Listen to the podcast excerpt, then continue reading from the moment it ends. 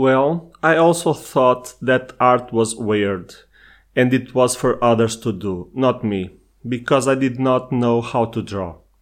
And you know what? I still cannot draw.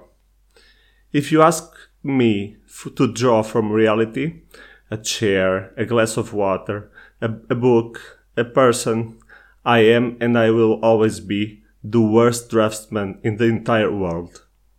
And yet, in the last decade, I did only drawing and illustration, hundreds of artworks in which I returned to the beginning. A pen, a sheet of paper, a ruler with geometrical shapes, and lots and lots of imagination.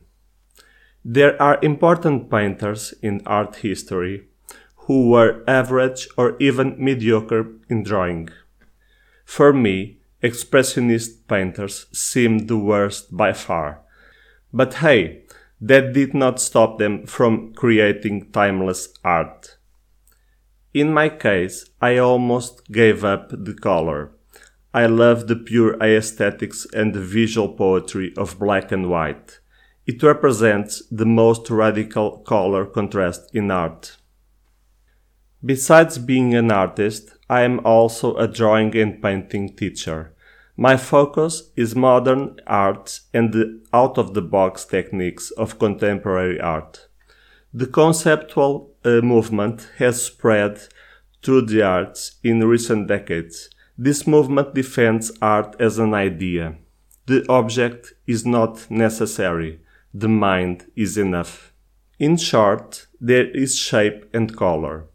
Picasso is considered the shape painter, Matisse the painter of colors.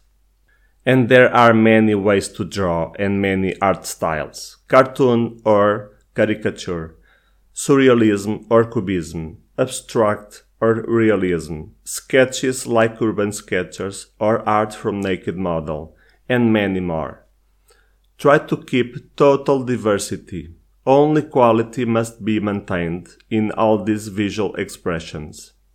Art is an excellent therapy.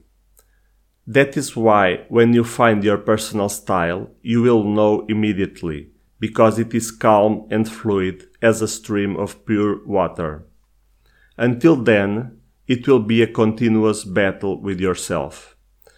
As Salvador Dali once said, do not try to attain perfection, you can never reach it. And if anyone ever tells you that you cannot draw, ask that person this simple question Are you talking about what kind of drawing style?